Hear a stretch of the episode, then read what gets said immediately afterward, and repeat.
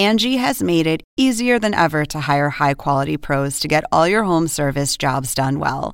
Just bring them your project online or with the Angie app, answer a few questions, and Angie will connect you with local pros who match your specific needs. Or book a service instantly at an upfront price. So join the millions of homeowners who use Angie to care for their homes and get your next home service job done well. Download the free Angie mobile app today or visit Angie.com. That's A N G I.com.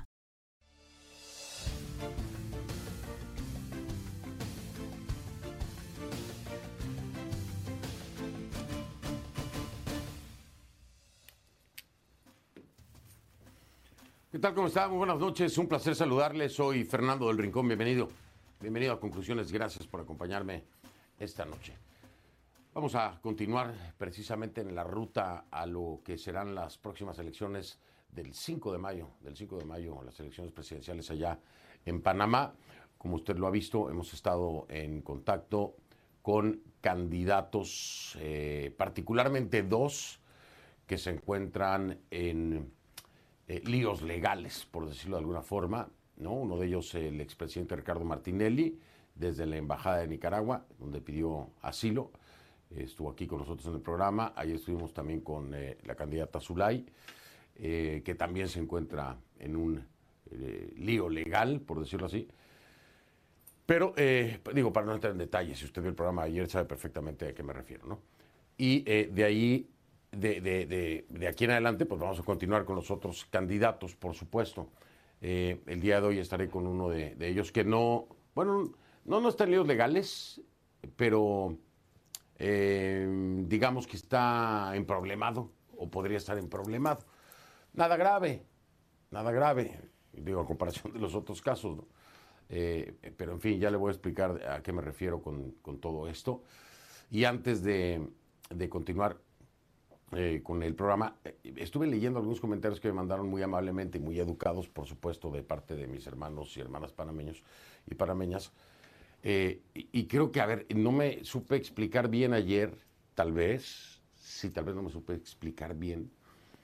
lo que pasa es que en el momento en que la candidata Zulay decía que le, que le había pasado o que le estaba pasando como a María Corina Machado, pues está muy lejos. La comparación no tiene nada que ver. ¿No?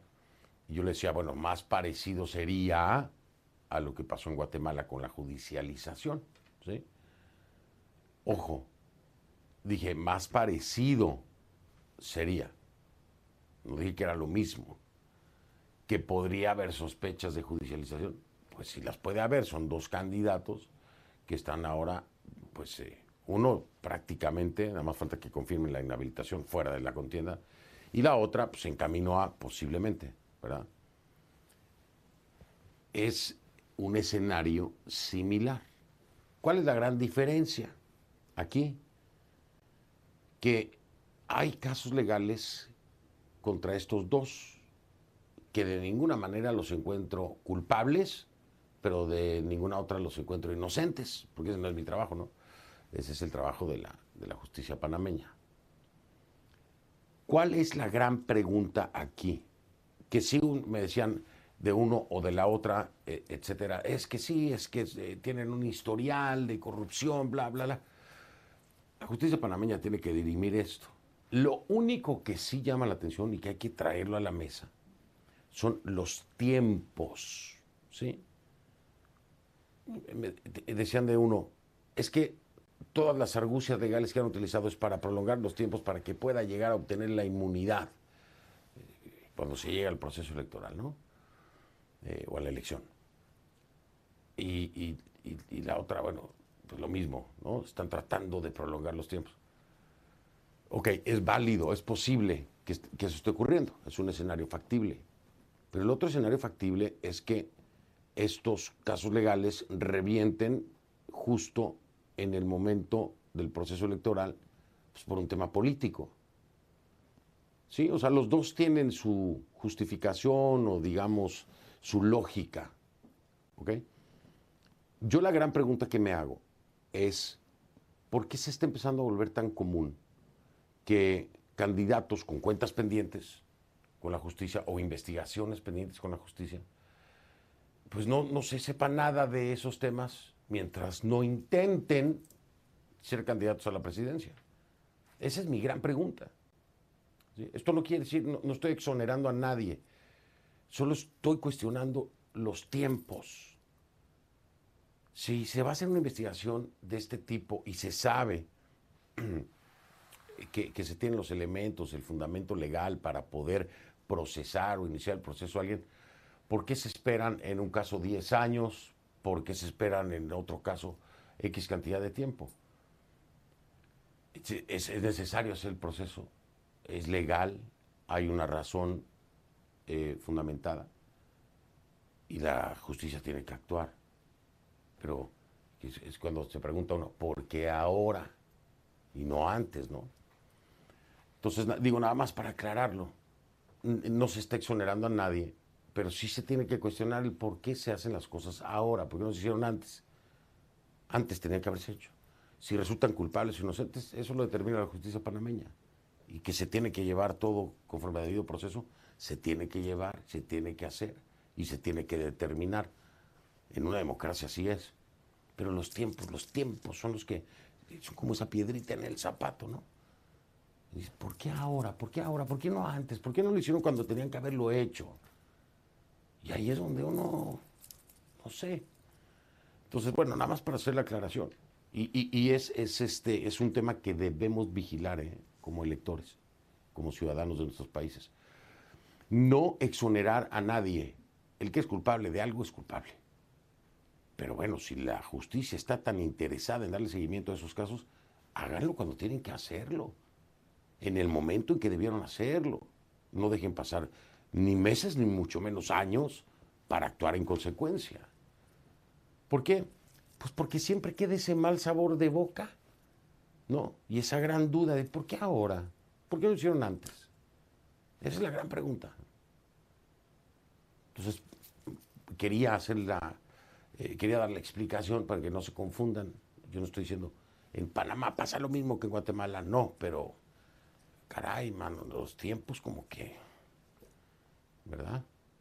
Como que no cuadran. En fin, piénselo usted, saque sus conclusiones con respecto a eso. Este, ¿Por qué? ¿Por qué ahora? ¿Por qué ahora? ¿Sí?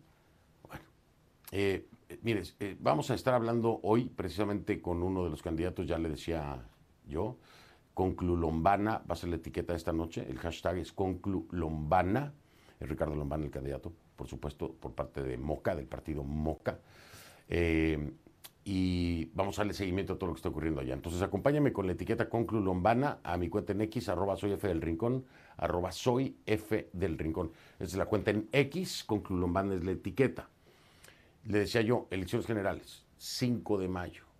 Unos 3 millones de panameños están habilitados para votar, para elegir presidente y vicepresidente, además 71 diputados a la Asamblea Nacional y 20, 20 al Parlamento Centroamericano, entre otros cargos, ¿no?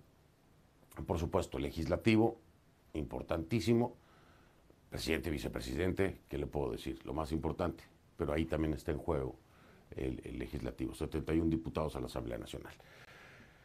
A ver, esto será para el periodo constitucional 2024-2029. Sí, son quinquenios, que comienza el primero de julio serán las primeras elecciones generales que el país celebra después de dos protestas sociales que han sido históricas. ¿sí? Lo que más preocupa a los panameños de cara a esta elección es la corrupción. Y pues con razón, ¿no? Imagínese usted si no. La corrupción es lo que más le preocupa a los panameños. Esto según la encuesta CIEPS de Ciudadanía y Derechos Humanos de diciembre. El 22,3% de los encuestados consideró que era el principal problema del país. Ese es el eje y debe ser el eje de campaña seguido de la educación con un 16,3%, mientras que la inseguridad ocupó la tercera posición con el 15,7% de acuerdo a los encuestados. El desempleo quedó como la cuarta mayor preocupación para el 12,7% de los panameños. Esta encuesta se realizó de forma presencial en los hogares de más de 1.500 personas para un nivel de confianza del 95%. ¿Cuántos son los candidatos? Los candidatos son ocho, se disputan la presidencia, entre ellos todavía, y digo todavía porque no se ha confirmado u oficializado su inhabilitación, es este señor Ricardo Martinelli. Y es que el expresidente, digo, a pesar de, estar en la situación que se encuentra, pues figura entre los favoritos. Y por esa situación en la que se encuentra, no participó de hecho en el primer debate presidencial porque está asilado, como ya le decía, en la Embajada de Nicaragua desde el 7 de febrero. Ya estuvo en este programa desde allá, desde la Embajada de Nicaragua. Martinelli está condenado a más de 10 años de prisión por blanqueo de capitales. Eh, él dice que no, que no es así, que es mentira, que es víctima de una persecución política y me aseguró que va a estar en la papeleta. Me lo dijo así, voy a estar en la papeleta, ya usted verá. Incluso me dijo, y cuando gane, la primera entrevista quiero que me la haga usted, dijo Martinelli en este programa. ¿no? Aún, le repito, no ha sido inhabilitado, no se ha confirmado que se le haya inhabilitado, por eso se, sigue diciendo candidato. Pero también figuran entre los aspirantes dos mujeres, Maribel Gordon y Zulay Rodríguez. Zulay estuvo aquí también en conclusiones ayer por la noche. Está también acusada, pero ella está acusada de haber cometido presuntamente blanqueo de capitales en un caso que se le conoce como lingotes de oro. ¿Qué está pasando con estos casos y qué está pasando con los candidatos? Pues vamos directo hasta la ciudad de Panamá. Allá está Elizabeth González, que nos actualiza sobre estos dos casos eh, de Martinelli y Zulay Rodríguez, porque Zulay Rodríguez supuestamente hoy, Elizabeth, buenas noches, bienvenida. Supuestamente hoy Zulay Rodríguez tendría que haber comparecido a través de Zoom. Ella ayer decía, no, eh, yo quiero que sea pública la audiencia. También habría presentado esta misma semana su renuncia como diputada. Eh, el caso es que no se dio lo del Zoom y pues pusieron esta, e, esta, ¿cómo se llama? Esta declaración de, de, Zulay, ¿no? Esta presentación de Zulay. Cuéntanos qué ha pasado. Buenas noches. Buenas noches, Fernando. Te saludo desde acá, desde la ciudad de Panamá. Pues bueno, para hoy estaba programada esta tarde esa audiencia que era vía virtual a la diputada Zulay Rodríguez, quien es candidata presidencial. Era una audiencia de imputación para formularle cuatro cargos, entre ellos blanqueo de capitales, hurto con abuso de confianza y estafa, también asociación ilícita para delinquir y prevaricato, esto en un caso que ella explicó tiene que ver con lingotes de oro, aproximadamente nos decía su abogado unas 40, no lingotes, láminas de oro, perdón. Y en esa audiencia la diputada pues no abrió la sesión, ella no estuvo, sí lo hizo su abogado Ángel Álvarez, quien explicó a la magistrada juez en este caso que eh, la diputada no debía estar allí o, su, su, cliente no debía estar allí porque ya había renunciado a ser diputada de la Asamblea Nacional y que por eso ellos habían perdido la competencia. Lo que se habló en esa sesión, según, porque nosotros como medios de comunicación no, no tuvimos acceso, lo que nos, nos explicó el abogado Ángel Álvarez es que allí decidieron que para el próximo jueves 7 de marzo es cuando se va a hacer esta audiencia donde se va a definir la competencia si se tiene o no. Esa audiencia, según se ha prometido, sí va a ser eh, pública, sí va a, tener, pues va a ser presencial, por lo menos es lo que se ha dicho. Y eh, bueno, nosotros consultamos sobre este tema al presidente de la Comisión de Credenciales de la Asamblea Nacional, porque ¿qué dice el abogado? Que ella renunció y que eso no debe ser sometido a la Comisión de Credenciales de la Asamblea Nacional, sino que solamente ella tenía que poner en conocimiento a esa comisión. Lo que nos dice el presidente de la Comisión de Credenciales, Raúl Pineda, es que sí debe someterse a la consideración de los nueve comisionados que integran pues, esa, esa comisión de credenciales. Y eh, para ello pues también ha adelantado una consulta o ha elevado una consulta al procurador de la Administración Rigoberto González para que él le diga o lo oriente, lo asesore sobre cómo debe hacerse este trámite. Pero lo que sostiene es que además de ello hay entre nueve o doce expedientes pendientes y que ella tendría que entrar a la espera porque esos van en orden de llegada, así que ella todavía tendría que esperar. Eh, eso es lo que te puedo decir por ahora de lo que está ocurriendo con la diputada Zulay Rodríguez, que se reprograma esa audiencia que se le tiene para imputación de cargos. También mencionabas sobre el caso del expresidente Ricardo Martinelli, y ahí te puedo decir que eh, está siendo motivo de ciertas, por decir, escaramuzas entre el gobierno de Panamá y el gobierno de Nicaragua y es porque mm, se dio a conocer sobre una nota que habría enviado el Ministerio de Relaciones Exteriores de Panamá al Ministerio de Relaciones, eh, de Relaciones Exteriores de Nicaragua, una nota mm, de tipo eh, eh, llamado a atención leve sobre que el expresidente Ricardo Martinelli no podría estar emitiendo opiniones que alteren de alguna forma el ámbito social o político. Y ya no sería la eh, primera vez que se hace este llamado de atención. Cuando el expresidente Ricardo Martinelli se asiló en la Embajada de Nicaragua en Panamá, se llamó a la embajadora al Ministerio de Relaciones Exteriores y allí se le dijo que el expresidente no podía estar emitiendo comentarios. Así que eso es lo que está ocurriendo en estos momentos con el expresidente, que además todavía no se define su situación. El Tribunal Electoral lo ha dicho, todavía no imprime la papeleta presidencial porque todavía está esperando que la Corte Suprema de Justicia certifique que eh, ya está ejecutoriada esa sentencia de 10 años de cárcel. Fernando. Además, este, Elizabeth, nada más para reconfirmar, la orden de detención ya está girada, ¿no? No, pero la orden de detención está girada no por efectos de esa sentencia, sino porque él tenía como medida cautelar, entre una de las medidas cautelares, notificarse los 15 de cada mes y no lo hizo el pasado 15 de febrero porque estaba precisamente en condición de asilo desde el pasado 7 de febrero, Fernando. Claro, sí, perfecto, sí, sí. Pero bueno, está la orden de detención. Eh, eh, claro, qué bueno que hace la diferenciación de, del por qué. Se le declara en rebeldía prácticamente a no hacer su presentación obligada, legal, y entonces, bueno, pues es una orden de detención por incumplimiento. Elizabeth, muchísimas gracias. Qué, qué, qué enredos, ¿verdad? Siempre en la política de nuestros países sí, sí, sí. Sí, sí, si me permite, allí fue que se le cambió la medida cautelar porque la Fiscalía Anticorrupción consideró que em, eh, asilarse era una forma de evadir la justicia y que por ello era mejor entonces cambiarle la medida eh, de, prevención, ¿no? La medida cautelar al expresidente Ricardo Martinelli. Sí, sí, el simple hecho de no, a ver, si tú tienes un régimen de presentación cada 15 días o cada mes, y faltas a uno de ellos, normalmente por oficio se gira una orden de detención por incumplimiento. Punto. Punto y se acabó. Independientemente del régimen que, tengas, ¿no? Se, incumple con la ley y entonces te giran la orden de detención. Elizabeth González, gracias. Gracias. Buenas noches allá en Ciudad de Panamá. Buenas noches para ti también.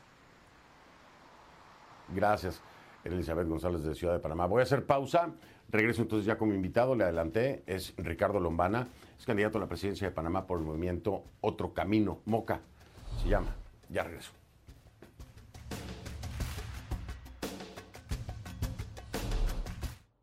Angie has made it easier than ever to hire high quality pros to get all your home service jobs done well. Whether it's routine maintenance, an emergency repair, or a dream project, Angie lets you compare quotes from multiple local pros, browse homeowner reviews, and even book a service instantly. Angie's been connecting people with skilled pros for nearly 30 years. So the next time you have a home project, bring it to Angie to get your job done well. Download the free Angie mobile app today or visit Angie.com. That's A N G I.com. Le doy la bienvenida entonces a mi invitado esta noche, Ricardo Lombana, es candidato a la presidencia de Panamá por el movimiento Otro Camino. MOCA por sus siglas. ¿Cómo está, candidato? Bienvenido. Gracias por aceptar esta entrevista. Buenas noches, Fernando. Gracias a ti y a todos los que nos ven. Gracias a usted. Ya había estado con nosotros en el momento eh, de la crisis eh, por la minera canadiense. Ya habíamos hablado acerca de eso. Pero antes de empezar, déjeme preguntarle algo. ¿Cómo sigue de salud? ¿Cómo está lo de su diagnóstico de cáncer de próstata? ¿Cómo, se lo han tratado. Cuénteme un poquito acerca de eso, es importante, digo, a nivel personal, pero pues también a nivel, a nivel público, ¿no? Gracias por empezar por esa pregunta y preocuparte por mi salud y a la vez darle la oportunidad o darme la oportunidad de reiterarle eh, a todos los que me ven, no solo en Panamá, sino en Latinoamérica, que estoy bien eh, fui diagnosticado eh, con un cáncer de próstata, pero gracias a Dios, en su primera etapa, es decir, en la etapa más temprana, con el menor grado de agresividad posible y completamente capsulado. Ni siquiera he tenido que eh, someterme a ningún tipo de tratamiento, gracias a Dios, sino simplemente la recomendación médica ha sido darle seguimiento cada seis meses o cada año con exámenes periódicos. Así que me encuentro en el 100% de mis capacidades para asumir la presidencia de la República a partir del 1 de julio de 2024. Y muchas gracias por preguntar. Y, se lo decía a nivel personal porque, bueno, por supuesto, yo soy sobreviviente de cáncer, entonces, eh, pues me toca el tema, ¿no? Pero además porque a nivel eh, eh, política puede ser un tema usado en su contra después, ¿no? lo hemos visto en otros países, la salud, que puede afectar las capacidades del, del, candidato, en este caso de Ricardo Lombana, como presidente. Ha quedado claro aquí, ya lo dice Ricardo Lombana, no tendría ningún impedimento para ser presidente, ¿no? Lo, reafirma. Eh, ningún impedimento. El país entero me ha visto eh, haciendo campaña sin bajar la intensidad por un solo segundo, recorriendo cada montaña, cada campo, cada comarca, cada provincia de este país, con la misma intensidad con la que empezamos hace siete años y con esa misma intensidad llegaremos al 5 de mayo, día de las elecciones, y Dios primero a gobierno a partir del primero de julio. Pero además de eso, importante, Fernando, eh, comentarte y compartirte que le comuniqué al país el diagnóstico por transparencia, porque yo estoy convencido de que la salud de un futuro presidente o de alguien que aspira a ser el mandatario de un país tiene que ganarse la confianza de la ciudadanía y eso empieza obviamente con ser absolutamente transparente, incluso con temas de salud. Sí, sí, de hecho, eh, de hecho lo recogió la prensa de su país a declaraciones eh, que hacía usted mismo y, por supuesto, pues es un tema de seguridad nacional. Me alegra que esté bien, espero, espero que siga, que siga así y, que no haya ningún problema. Además, pues eh, el cáncer de próstata, de verdad, en la etapa que me dice usted es completamente tratable. hay afortunadamente ya avances médicos en ese sentido. pero a ver, voy a tener que meterme ya en política, don Ricardo porque ya vio usted, ¿no? La, principal preocupación de los panameños es la corrupción hoy por hoy, ¿no? Es el, primer tema en la agenda. Y bueno, vemos escenarios en donde hay acusados dentro de la propia lista de candidatos. Estamos hablando de Ricardo Martinelli, estamos hablando de Zulay, que estuvo ayer aquí, aquí conmigo. Y, yo le decía a los panameños, ¿no? Eh, y lo explicaba a ver, nadie está exonerando aquí a nadie, ¿no? La justicia tendrá que hacer su trabajo, existe la presunción de inocencia, este, pero a mí, a mí me, hace mucho ruido, me, incomoda el tema de los tiempos, ¿sí? Eh, si hay casos de corrupción, deben atenderse, pero se llega a tiempo electoral y entonces se atienden. Eh, en el caso de Zulay, por ejemplo, es, es un tema de hace 10 años y sale de nueva cuenta ahora eh, lo de Martinelli también lleva mucho rato andando y entonces es que agarra vuelo ahora. Y yo digo, bueno, la justicia hará lo que tenga que hacer, pero los tiempos a mí me llaman la atención. No, no es la primera vez que lo vemos, que haya arremetidas judiciales con intereses políticos. Ellos lo denuncian así. A mí me incomodan los tiempos, puede ser solo percepción, pero usted sabe cómo pesa la percepción. ¿Qué dice Ricardo Lombana de todo esto? Bueno, en primer lugar, eh, gracias por identificarte con el principal cáncer que tiene este país, que es la corrupción, y que preocupa a la mayoría de los panameños. Eh, un país con altos índices de corrupción eh, y precisamente este es el problema que ha evitado que un país rico hoy sea uno de los países más desiguales, no solo de todo el hemisferio, sino del mundo. Y en la elección pasada y en esta elección a pesar de tener una propuesta completa e integral para el país, nosotros en el tema anticorrupción definitivamente que tenemos la propuesta o una de las propuestas más radicales para limpiar este país de una vez por todas de un sistema político corrupto. Con respecto a la justicia y los candidatos, te comparto lo siguiente. Eh, Panamá siempre ha tenido, por lo menos en los últimos 30, 40 años, problemas con la justicia. Mira, mira la elección que se nos presenta. Tenemos un candidato condenado y asilado en la Embajada de Nicaragua, acusado por sus propios hijos como corrupto, y declarado corrupto por el gobierno de los Estados Unidos, más todos los otros procesos que se le han seguido. Tienes a una candidata a punto de ser imputada por un caso ligado, como lo decías, con lingotes de oro y con, incluso con relación con el crimen organizado y actividades de blanqueo de capitales. Pero eso no lo es todo porque lo he dicho siempre. Cuando condenaron a Martinelli y me entrevistaron, yo dije que me parecía bien que finalmente la justicia actuara con respecto a un señor que tiene sobradas evidencias de que ha jugado con el dinero de los panameños, pero también decía yo que Martinelli no era el único corrupto y de que si la justicia iba a empezar a hacer su trabajo finalmente, pues que hiciera su trabajo con todos. Y por eso te describo la oferta electoral, porque tenemos además otros candidatos que han sido mencionados e investigados en escándalos de corrupción y han utilizado los mismos fueros y los mismos privilegios, y hablo específicamente del caso Odebrecht, por ejemplo, o del caso Semis eh, con el expresidente Torrijos, o del caso Odebrecht con el candidato Rux, que también utilizaron estos mecanismos, Fernando, de privilegios, fueros y protecciones para evitar ser investigados. Entonces, sí, es posible que pueda haber una discusión con respecto a los tiempos, pero a mí particularmente no me preocupan los tiempos. A mí lo que me preocupa y lo que le preocupa a la mayoría de los panameños es que todos los corruptos, sean del partido que sea, enfrenten la justicia. Perdón que lo interrumpa, eh, eh, don Ricardo.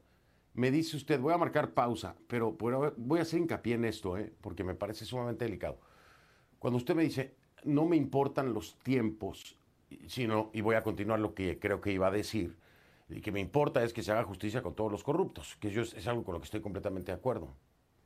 Pero la gran pregunta aquí de los tiempos no es nada más los tiempos. ¿No le preocupa que la justicia pueda estar politizada? Esa es la pregunta. Es decir, si a Ricardo Lombana no le preocupan los tiempos, ¿no le preocuparía entonces la posibilidad de que se esté politizando la justicia? Porque los tiempos en electoral y contra candidatos puede ser, no digo que así sea, una politización de la justicia. Dígame después de la pausa entonces si con esta reflexión no cree que le deban preocupar los tiempos, ¿no? El corrupto preocupa, pero el manejo de la justicia, digo, no sé. Solo te voy a, solo te voy a hacer No, al menos. pero, después de la pausa, después de la pausa, don Ricardo, deme chance, deme chance, deme chance, don Ricardo, le doy la palabra regresando. Pausa, Ricardo Lomana, candidato a la presidencia de Panamá por el movimiento Otro Camino, aquí en Conclusiones. Ya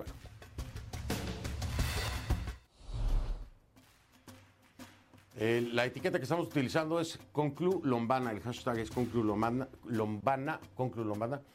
Eh, a mi cuenta en X, arroba soy F del Rincón y en Threads, F, bueno, en, en, Threads y en Instagram, F del Rincón, F del Rincón en Threads y en Instagram, Conclu Lombana, esa es la etiqueta.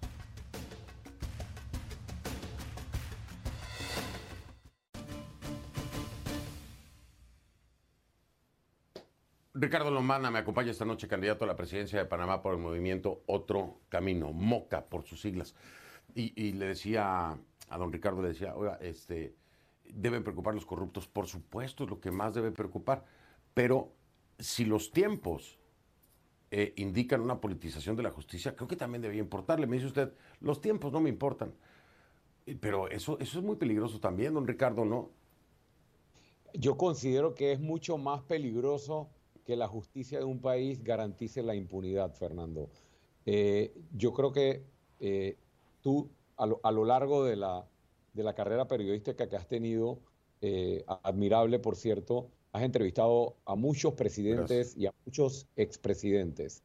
Y la primera excusa que siempre escuchas, la escuchaste del expresidente Toledo, la escuchaste del expresidente Alan García, la, escuchaste de varios expresidentes de Costa Rica, expresidentes de Argentina. Siempre el primer argumento es la persecución política, ¿no? O que quieren sacarme del escenario político.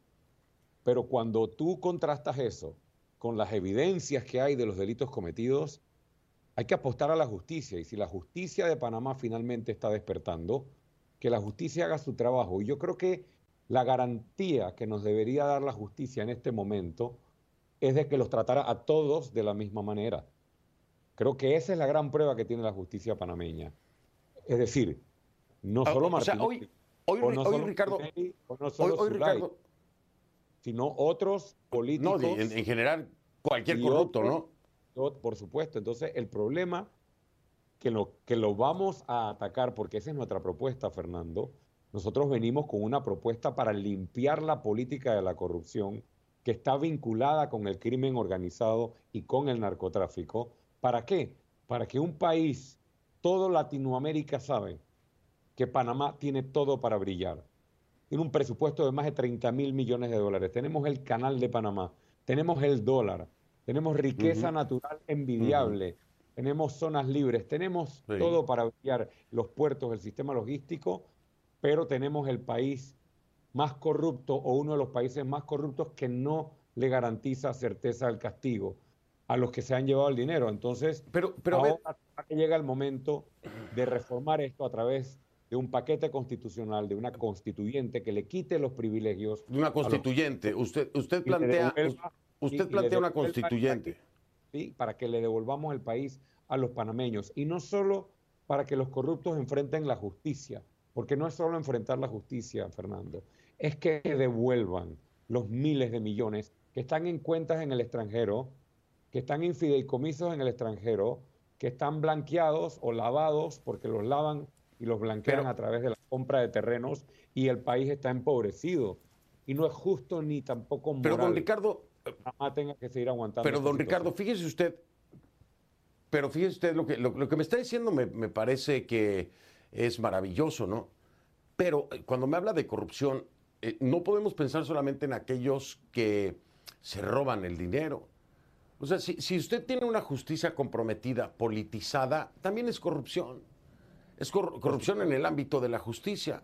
Yo, yo, le pregunto a Ricardo Lombana, hoy Ricardo Lombana piensa que la justicia no está politizada. ¿Usted, ¿Usted se quedaría con la justicia como está hoy? Porque la constituyente también toma en cuenta eso.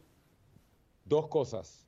La primera es que yo creo que lo primero que debe hacer un político para no tener que estar dando excusas de que lo están persiguiendo políticamente o que te quieren sacar de la carrera es despojarse de los privilegios. Yo en el medio de un debate presidencial renuncié a los privilegios y a los fueros en los que se han protegido desde Martinelli, pasando por Zulay y pasando por otros candidatos presidenciales. Si no tienes nada que temer, ¿por qué la lloradera?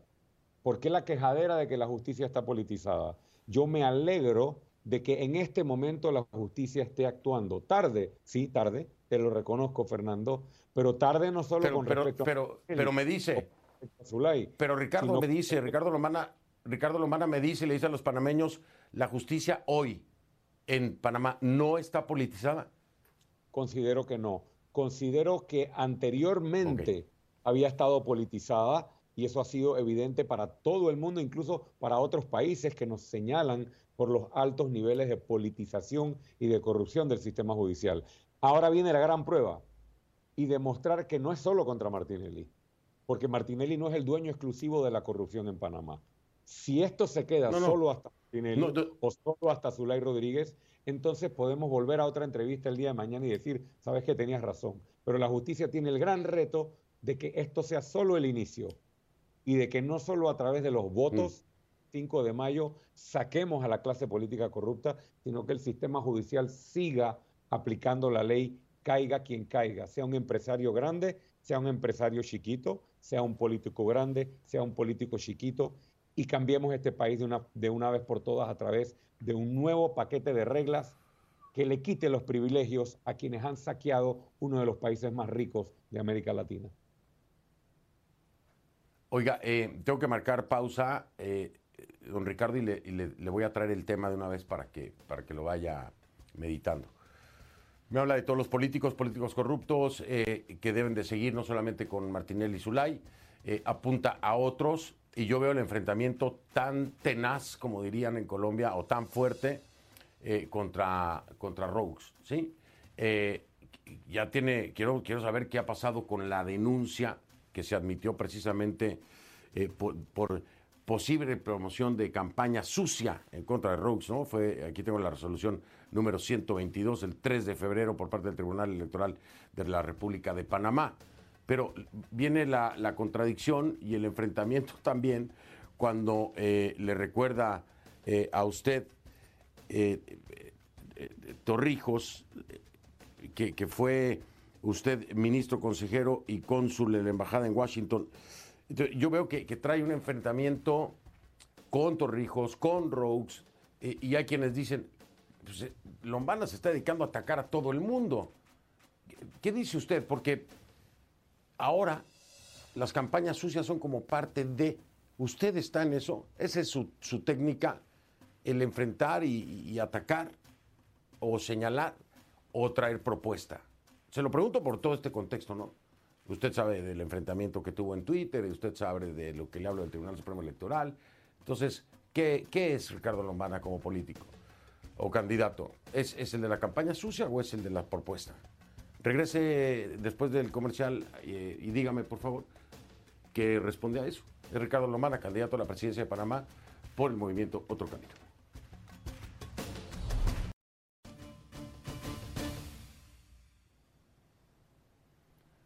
De vuelta con Ricardo Lombana, candidato a la presidencia eh, de Panamá por el movimiento eh, por Moca, movimiento Otro Camino. Eh, le decía yo, eh, ojo, yo sé la propuesta y, me va a faltar tiempo, don Ricardo, para hablar de la propuesta que tiene, ¿no?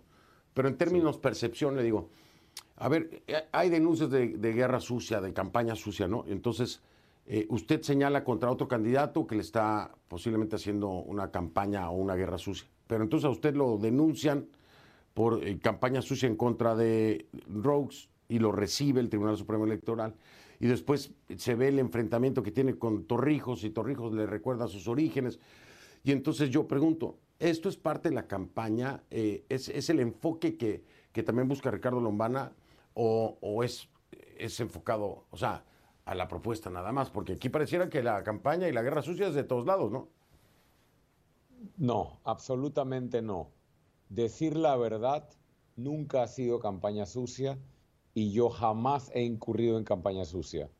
Eh, las denuncias que nosotros hemos presentado, porque han utilizado imágenes de mis hijos, de menores de edad, y los ataques más bajos, ni siquiera son admitidas por el Tribunal Electoral. ¿Qué fue lo que nosotros hicimos? Hacer un clip, hacer un video en el que decíamos la verdad. Simplemente decíamos lo que está en los expedientes y lo que se ha confirmado con evidencias. Lo que ocurre, Fernando, es que hay candidatos y hay intereses económicos e intereses corruptos que no les conviene que se diga la verdad. Y con denuncias de supuesta campaña sucia quieren callar al único candidato que está señalando la verdad de cómo en 30 años el sistema político le ha robado el futuro a nuestro país y a nuestros jóvenes. tú me preguntabas, ¿qué es el político Ricardo Lombana? El político que va a seguir señalando la verdad pero que al mismo tiempo tiene un plan de gobierno multitemático que se centra en las principales preocupaciones de los panameños y el enfrentamiento que ha habido hasta ahora. Por ejemplo, en el caso de Torrijos, no fue un enfrentamiento. Torrijos, el expresidente Torrijos le miente al país en televisión nacional en un acto de desesperación y yo lo que hago es simplemente me dice... para poder desmentirlo. O sea, yo preferiría mucho más Ricardo. poder debatir propuestas que tener que estar aclarando campañas sucias o mentiras a las que tienen que recurrir porque no tienen ningún otro recurso y el pueblo sabe que se han dedicado a saquearnos. Me dice, me dice que hay intereses eh, eh, políticos eh, de, de, personas que no les conviene que usted diga la verdad y todo. Este, y que usted denunció también y que el Tribunal Supremo Electoral no le acepta, pero entonces a lo de Rogues sí le acepta en contra suya. A ver, me está diciendo que incluso en el, en el sistema electoral hay intereses políticos para frenarlo a usted, o sea, ¿eso es lo que me está diciendo? Pero eso existe desde el 2017, cuando intentaron de cualquier forma posible tratar de evitar que yo lograra la candidatura y a pesar de eso lo logramos, logrando, logrando además un resultado histórico. O sea, hoy, Ricardo, Lomana, hoy Ricardo Lomana, ¿no, no confía en el, sistema electoral panameño? El Tribunal Electoral y el sistema electoral panameño es parte del problema, pero nosotros vamos a seguir presentándole al país nuestra propuesta. Uno, de la constituyente. Dos, de instalar en Panamá la Agencia Nacional de Investigación de Casos de Corrupción, como la tienen en Singapur. Tres, crear la unidad de análisis financiero de la presidencia y darle autonomía para que las transacciones sospechosas las podamos seguir y tener evidencias contra quienes blanquean capitales y cometen actos de corrupción. Para atender la educación que mostraste en la gráfica, tenemos una propuesta de transformación del sistema docente, transformando la, principal escuela de formación docente, la Juan Demóstenes Arosemena, en la ciudad de Santiago, en el centro más moderno de formación docente de la región. Tenemos propuestas duras para la inseguridad en el país y también perdón para que, perdón, perdón que perdón que lo interrumpa. Eh, esta, digo, y usted me va a entender por los tiempos, ¿no? Y faltan todavía otros debates. Eh, esta es una primera entrevista. Si me hace el favor de, que luego programamos la, la, siguiente, para ya entrar de lleno, hay un montón de temas súper interesantes que quiero hablar con usted y su propuesta. Uno que llama mucho la atención es el tema del acercamiento al modelo Bukele, cómo sería ese acercamiento al, al, modelo Bukele. Tenemos que hablar del Darién, tenemos que hablar de la migración. Todo eso sé que es parte de su propuesta, de su proyecto país. Hoy no pudimos tocar todo, pero si me hace el favor, hacemos la segunda, que es lo que voy a intentar hacer con todos, para poder expandir y dar la información concreta de los, de los proyectos país de cada uno, ¿no? Si le parece, y, bueno, pues qué le digo, mucho... ahora sí que discúlpeme por la falta de tiempo, pero muchas gracias.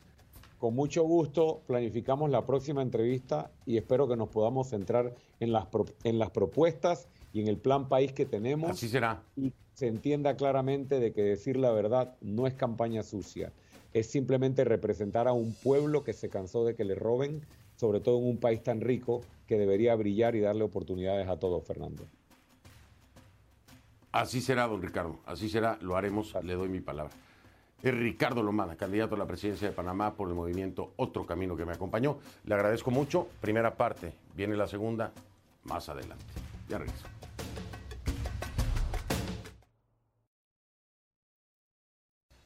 Soy Fernando Rincón, gracias por acompañarme y si quiere, solo si quiere, lo veo la semana que entra. Gracias.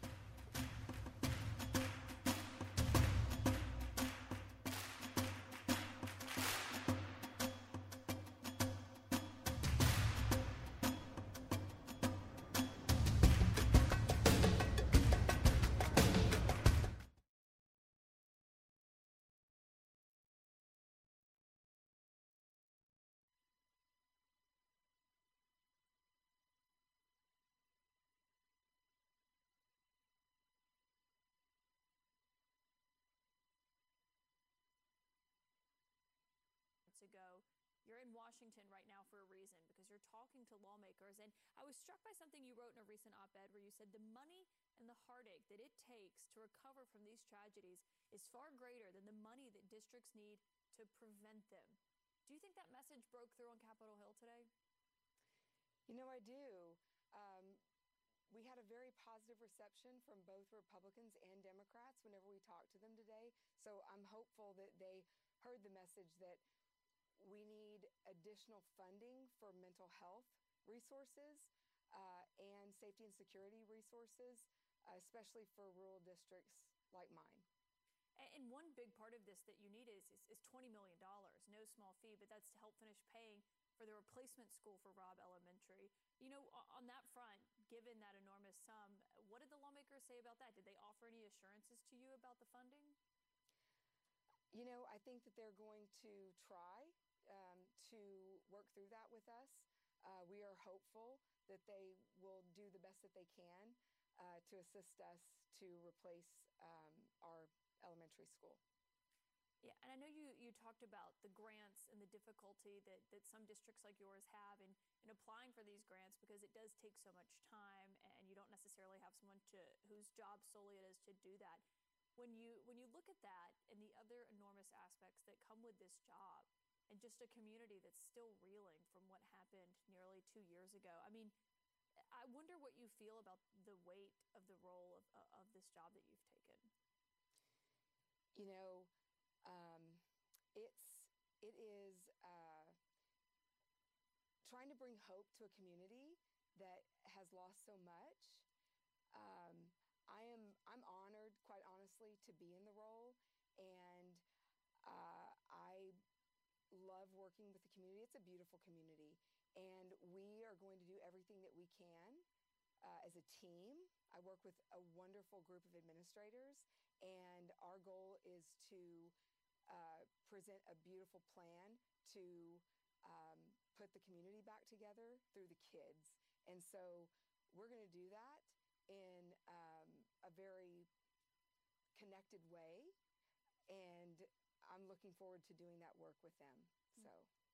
Ashley Colas, uh, quite a job that you have. Thank you for joining us to talk a little bit about it. We hope you'll come back in the future. Thank you. And thank you all so much for joining us. CNN Newsnight with Abby Phillips starts right now.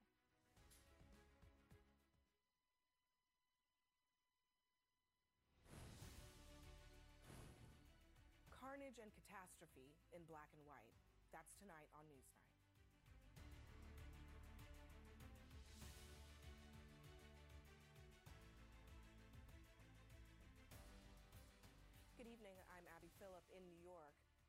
Is it like to watch chaos unfold at your feet, unable to stop it, unable to do anything but watch?